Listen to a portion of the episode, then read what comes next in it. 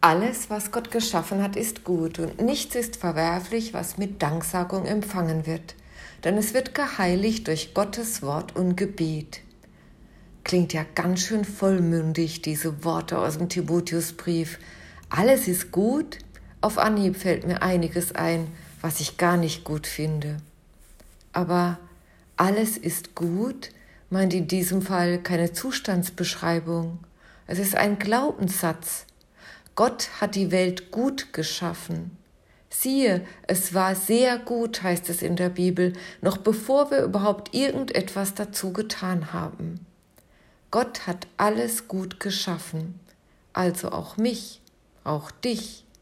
Also hat Gott ja eine gute Absicht mit uns. Und dann heißt das für mich, ich kann alles, was mich und mein Leben ausmacht, auch getrost in Gottes Hand legen. Alles, was Gott geschaffen hat, ist gut. Das heißt aber auch, wir tragen Verantwortung dafür, dass das Gute bleibt. Alles ist gut und nichts ist verwerflich, schreibt Timotheus weiter. Klingt wieder so vollmundig.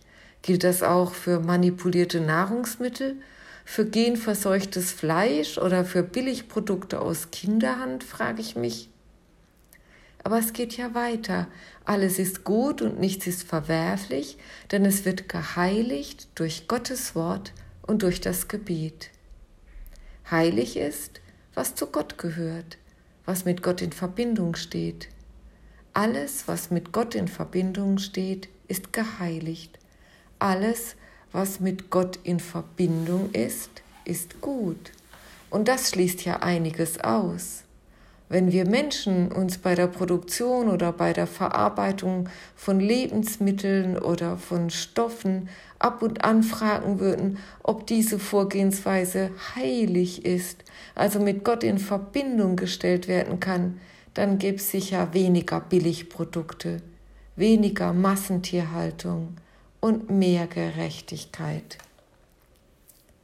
Alles, was Gott geschaffen hat, ist gut und wird geheiligt, denn es gehört zu Gott.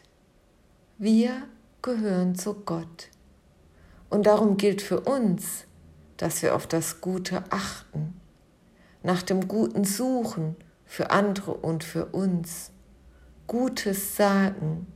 Im Lateinischen heißt das übrigens bene dicere, Gutes sagen oder segnen weil wir gesegnet sind, seid ein Segen, nicht nur an Erntedank.